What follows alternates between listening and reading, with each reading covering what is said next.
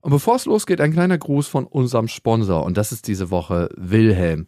Ein guter Kumpel von mir, der hieß anders, aber ich wusste, dass er auf die schiefe Bahn geraten ist, als er versucht hatte, mir eine Versicherung anzudrehen. Wieso? Das heißt es gleich, jeder Versicherungsvertreter Nein, ist überhaupt kriminell. nicht.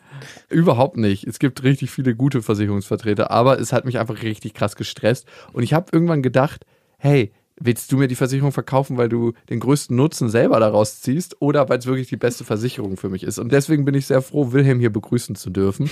Wilhelm ist euer digitaler Versicherungsmakler, der nicht die Versicherung euch andrehen will, wo er die größte Prämie bekommt. 160 verschiedene Versicherer werden dort angeboten und besonders interessant, vielleicht jetzt gerade zu der Zeit, man kann bis zum 30. November kostenfrei seine Kfz-Versicherung wechseln. Das heißt, Wilhelm kann das mal eben überprüfen für euch, ob ihr wirklich beim günstigsten Anbieter seid, der die Leistung abdeckt, die ihr braucht und haben wollt. Das geht mega fix und dann geht's los. Und vor allem kann Wilhelm nicht an eurer Tür klingeln und einfach auftauchen wie mein Versicherungsvertreter, der letztens einfach vor meiner Tür stand. What? Ja, wir hatten einen Termin, den ich nicht bestätigt hatte und er hat tatsächlich es gewagt, einfach aufzutauchen. Und was hast du gesagt? No time. Ich hab Wilhelm. Wir haben gesagt, leider keine Zeit. Finde ich auch ein Unding. Hat er dir den Fuß in die Tür gemacht, als du gerade versucht hast, die Tür zu, zu Raus! Und wenn ihr Interesse habt, euch Wilhelm mal anzugucken, dann könnt ihr die App runterladen im App Store für Android oder iOS. Und mehr Infos dazu findet ihr auf fragwilhelm.de slash beste Freundinnen. Und wenn ihr euch dort registriert, bekommt ihr einen 50-Euro-Gutschein noch oben drauf, den ihr bei über 500 Händlern einlösen könnt. Den Link dazu findet ihr in den Show Notes.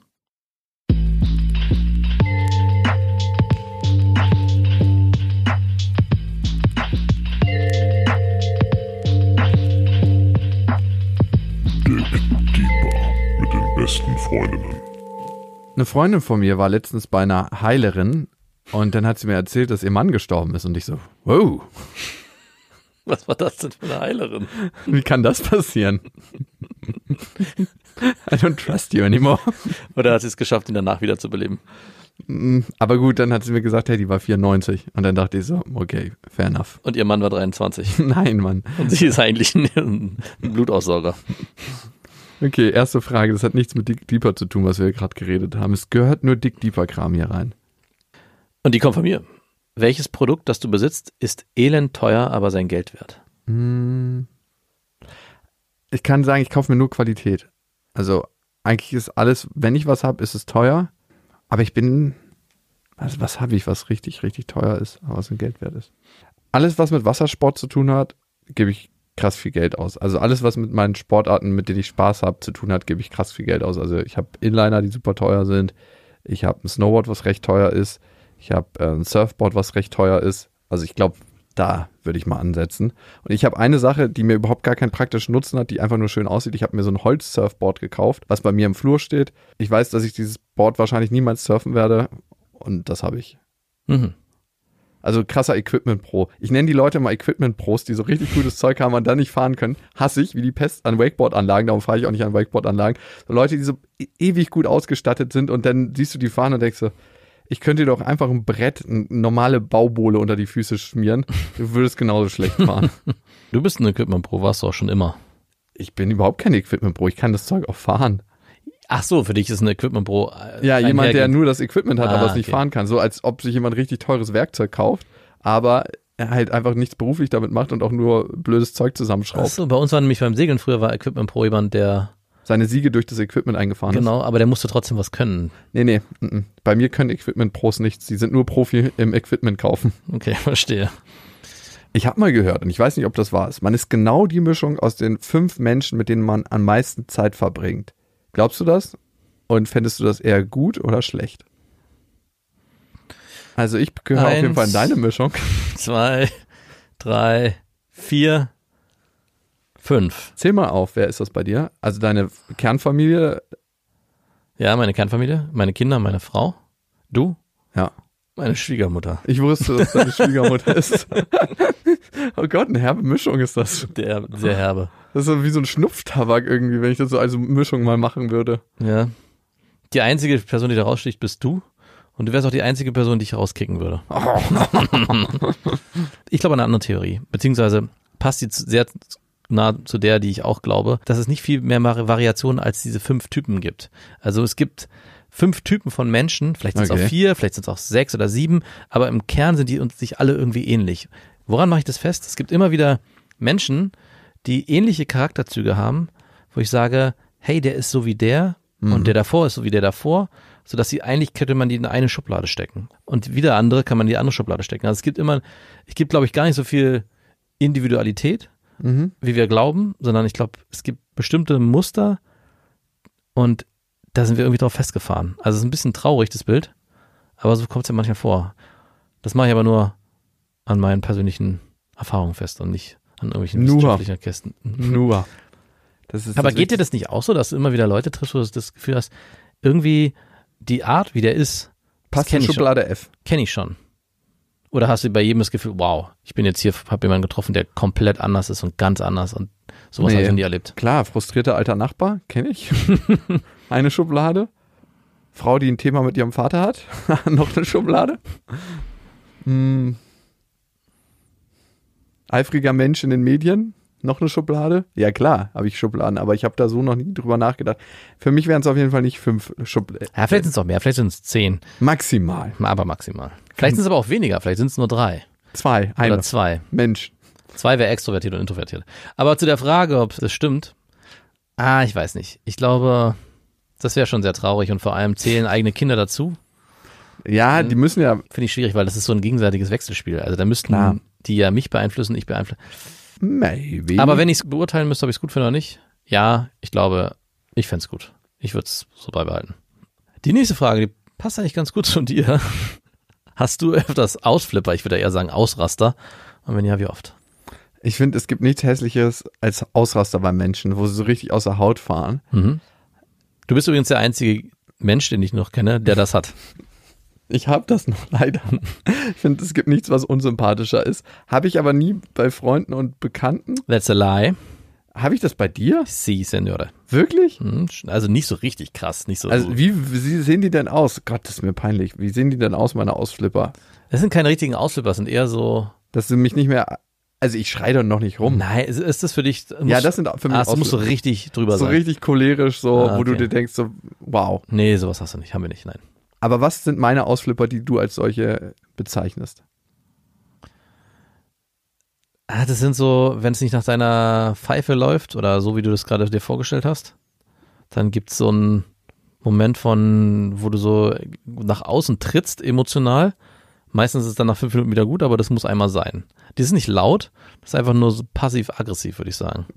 Nenn mir mal ein Beispiel. Hm, beste Beispiel, obwohl das war sogar fast ein Ausraster, war unser Fotoshooting Mhm. für unser Tourplakat für Auf die harte Tour. Das war so ein Wohnzimmer. Da hatten wir uns vorher irgendwie terminlich nicht richtig geeinigt und dann musste alles irgendwie ganz schnell passieren.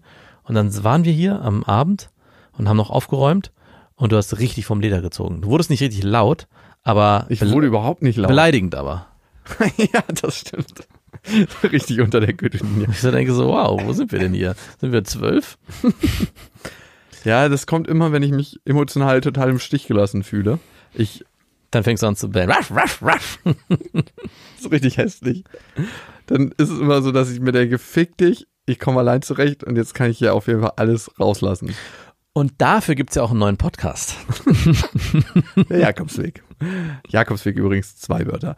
Nein, es stimmt, ich habe noch diese Ausflipper, es gibt bei mir so ein Ding, eins ist, wenn ich mich so im Stich gelassen fühle, aber ich kreiere auch manchmal Wege, wo keiner mir folgen kann. Ja, genau. Und da muss ich mich nicht wundern.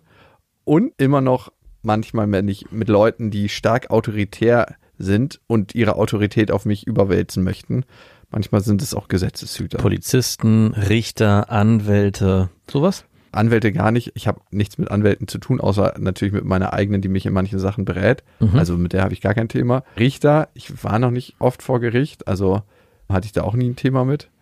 Aber manchmal Polizisten, wenn ich mir denke, so, seid ihr das geworden, um die Bürger zu schützen oder seid ihr das geworden, um euer Ego-Problem zu leben? Hm. Und damit stößt ihr dann auf mein Ego-Problem. Hast du Ausflipper? Doch, Hm. deine Ausflipper sehen nämlich anders aus. bitte. Du ich habe gerade mit dem Kopf geschüttelt, Ja, muss man dazu sagen. du explodierst nach innen. Du machst dann so zu. Das ist auch eine Art von Ausflippen. Wenn man so, eben hast du, ich würde noch mal gern korrigieren, ich habe eben noch mal nachgefragt, du hast Ausflipper als extreme laute Ausraster definiert.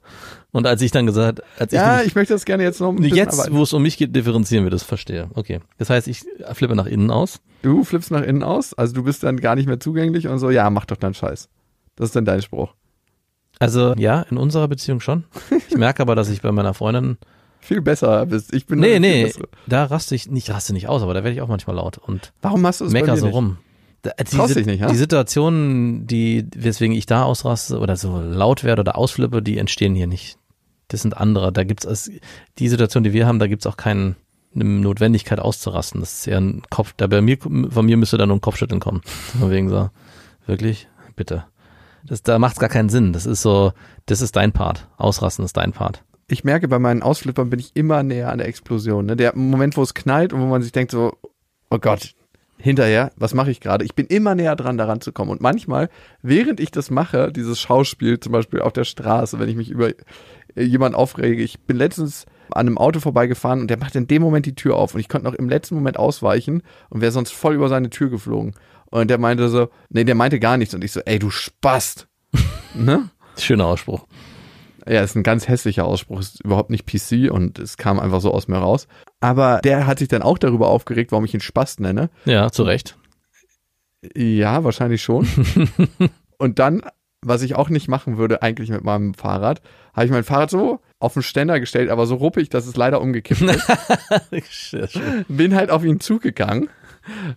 Und wir konnten das Unglück noch abwenden. Ich, ich habe in der Situation schon gemerkt, schon in dem Moment, wo ich gesagt habe, du, ne, Hm. dass es eigentlich falsch ist. Also ich komme immer näher ran an diese Momente, wo ich mich vergesse. Also das war positiv gemeint. Du meinst, du merkst, kannst vorher Ja, ja, stoppen. ich merke es schon in der Situation. Also Mhm, früher war ich einfach Opfer meiner Reaktion und mittlerweile ist es so, wir haben uns dann auch entschuldigt gegenseitig. Also wir haben Habt uns ihr euch umarmt? Ah, wir, haben uns, nicht. wir haben uns dann auch gegenseitig beieinander entschuldigt und ich habe gesagt, du, sorry, das war ein Ausspruch, der geht gar nicht klar. Ich habe mich nur ein bisschen darüber geärgert, dass ich beinahe über deine Tour geflogen wäre und dann wahrscheinlich meine Zähne verloren hätte. Hm. Und er so, ey, sorry, ich war einfach unaufmerksam. Es war so ein, nicht Taxifahrer, aber von so einer App, der ein Auto gefahren ist und der, ey, und der fährt wahrscheinlich zig Touren am Tag und war einfach für einen Moment unaufmerksam. Kann auch passieren. Oder der Fahrradfahrer. Der Fahrradfahrer, der an einem geschlossenen Auto vorbeifährt, ähm, auf Sicherheitsabstand, genau so, dass er auf die Türkante kommt. Der war unauf. Mhm. Passt doch ganz gut zur nächsten Frage. Kannst du gut verlieren? Ich? Auf Mhm. gar keinen Fall. Also ich kann nicht so gut verlieren. Ähm, Kommt auch immer ein bisschen drauf an. Also wenn ich gegen Freunde spiele und äh, Sachen mache, wo ich richtig merke, dass die überhaupt nicht gut verlieren können, dann macht es mir richtig Spaß zu gewinnen. Mhm. Gegen dich kann ich ganz gut verlieren, aber gegen dich macht es auch nicht so einen Spaß zu gewinnen. Weil ich ein guter Verlierer bin. Oh ja, wahrscheinlich, ne? Ja, schon. Aber ich glaube manchmal, wenn du ein hartes Erfolgsstreben hast, bist du auch kein guter Verlierer. Ja. Und ich habe ein ziemlich hartes Erfolgsstreben. Also ich kann gut verlieren. Es kommt ein bisschen drauf an. Damals bei meinem Sport war das nicht so, aber ich glaube, da habe ich es auch gelernt. Also ich habe ja Leistungssport gemacht und da gehört das einfach dazu. Also du kannst nicht immer Erster sein, geschweige denn beim Sport, den du alleine in deinem Boot ausführst. Und es ging sogar so weit bei mir, dass ich beim Fußball oder auch in Gesellschaftsspielen, die ich mit Leuten spiele, so an so einen Punkt komme, wo ich merke, hey, ich bin gerade zu stark oder unser Team ist zu gut, dass ich dann erst versuche, das Team zu korrigieren, dass es ein cooles Spiel wird, dass es ein hart umkämpftes Spiel wird. Oder wenn ich merke, hat, da hat keiner Bock drauf, dass ich so gar nicht mehr richtig mitspiele, sondern noch so mit halber Kraft, dass dadurch dann das wieder ausgeglichen wird. Also ich, bei mir ist sogar eher wichtig, dass das gesamte Spiel oder das Spaß wird, so lange wie möglich, als dass es so ein krasser Stomp wird, also dass man irgendwie 10-0 irgendwie gewinnt. Habe ich gehasst. Aber ich weiß es, du bist so einer, der das ausnutzen würde. Hey, ich bin im besseren Team und, und das zu Recht. Und wenn wir euch jetzt fertig machen, dann zu Recht. Strengt euch einfach mehr an. Das bin ich in deinen Augen. Wäre es nicht so? Interessant. Wenn du eine Basketballspielrunde spielen würdest und du hast mit zwei Leuten das bessere Team und ihr mm, haut die richtig weg, würdest du zwischendurch aufhören und sagen, komm, das macht doch keinen Sinn, lass uns doch mal die Teams neu mischen? Hm, also ich spiele nicht gerne mit Leuten, die nicht gut passen können. Und wenn da andere Leute dabei wären, die nicht gut passen können, dann würde mir das keinen Bock bringen mit denen, weil ich mit denen nicht in einen guten Spielfluss komme. Das ist also die lange Antwort für Nein. Genau. Lebst du genau das Leben so, wie du es führen willst? Mm, ja, schon. Jein. Doch. Also das Problem, warum ich so zöger, ist, immer dann, wenn man alles hat, was man sich wünscht, ist das Gras auf der anderen Seite grüner. Willkommen zu unserem Überlebensgehirn. Unser Gehirn ist so angelegt, dass wir das denken. Ja. Weil sonst würden wir aufhören, uns zu entwickeln. Und Entwicklungsstopp bedeutet für jedes Lebewesen den Tod. Schade eigentlich. Ja, wie auch immer du es findest, aber es ist Leben und so, das bedeutet Leben. Aber wenn ich diesen ursprünglichen Aspekt auslassen würde, ja, ich lebe das Leben so, wie ich es führen will. Das hätte ich vor zehn Jahren aber nicht gedacht, dass ich irgendwann da so bin, ich jetzt bin. führen wirst. Ja, genau. Und dass du damit auch happy Also es war auch nicht mein Traum, also es war auch nicht mein Wunsch, so spießig daher zu leben. Mhm. Okay. Du? Und, Mm, nein. Natürlich nicht. Nee, es gibt viele Aspekte, da erlebe ich das total beruflich. Ich bin ganz happy, Papa zu sein und auch mit dem Kind, was ich habe. Also das würde ich nicht gern auswechseln. Äh, Captain Obvious. Mm, Ja, aber vielleicht gibt es äh, Eltern, die sagen, hm, Oh no, dieser Bengel schon wieder. naja, also gibt wahrscheinlich nicht, ne? Also wahrscheinlich nicht. Aber nein, und dann gibt es so Sachen, wo ich sage, ja, also morgens zum Beispiel mehr Zeit sich nehmen zum Frühstücken. Es sind so Kleinigkeiten oder wirklich jeden Tag Sport machen. Hm. Das wären so Sachen, wo ich sagen würde, das gibt mir noch mehr Lebensqualität. Ich hatte wieder so ein arbeitsintensives Wochenende und eine Woche, wo ich da irgendwann um 12 Uhr nachts gesessen habe und gedacht habe, warum, warum machst du das eigentlich alles? Mhm. Frage ich mich bei dir öfters. Aber es ist so.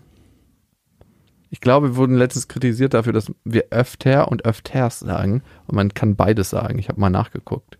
Ein Glück. Das ist eine Variante, die in verschiedenen Sprachräumen anders gesprochen wird, obwohl es keinen Sinn macht. Was ist öfter als öfter? Wenn du einen Aspekt an deinem Leben ändern könntest, welcher wäre das?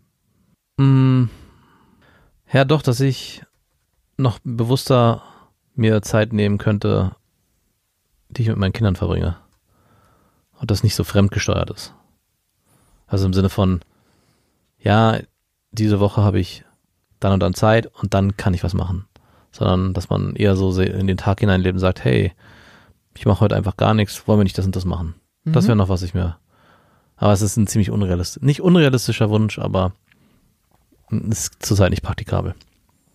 Nicht umsetzbar. Kommt ein bisschen daher, dass ich langsam das Gefühl habe, ein bisschen rennt einem die Zeit davon. Also ich hatte gedacht, so mit Kindern sagt man ja, die Zeit vergeht so schnell. Und ich dachte mir so, warte überhaupt nicht, dauert alles so langsam. Und jetzt komme ich langsam an so einen Punkt, wo ich merke, wie meine Tochter mit fünf Jahren, noch ein halbes Jahr, dann geht sie in die Schule. Nicht ganz. Denke so, wow, was ist eigentlich passiert? Wo ist die Zeit hin? Und dann, ich will nicht irgendwann bereuen, dass ich diese Phase des Lebens nicht genügend ausgekostet habe. Das wäre so ein Ding. Brauchst du auch nicht bereuen, machst du ein neues Kind. Ja, das ist dann fängt alles wieder von vorne an. Oh nein, ich kann nicht schlafen. Dig deeper. Dig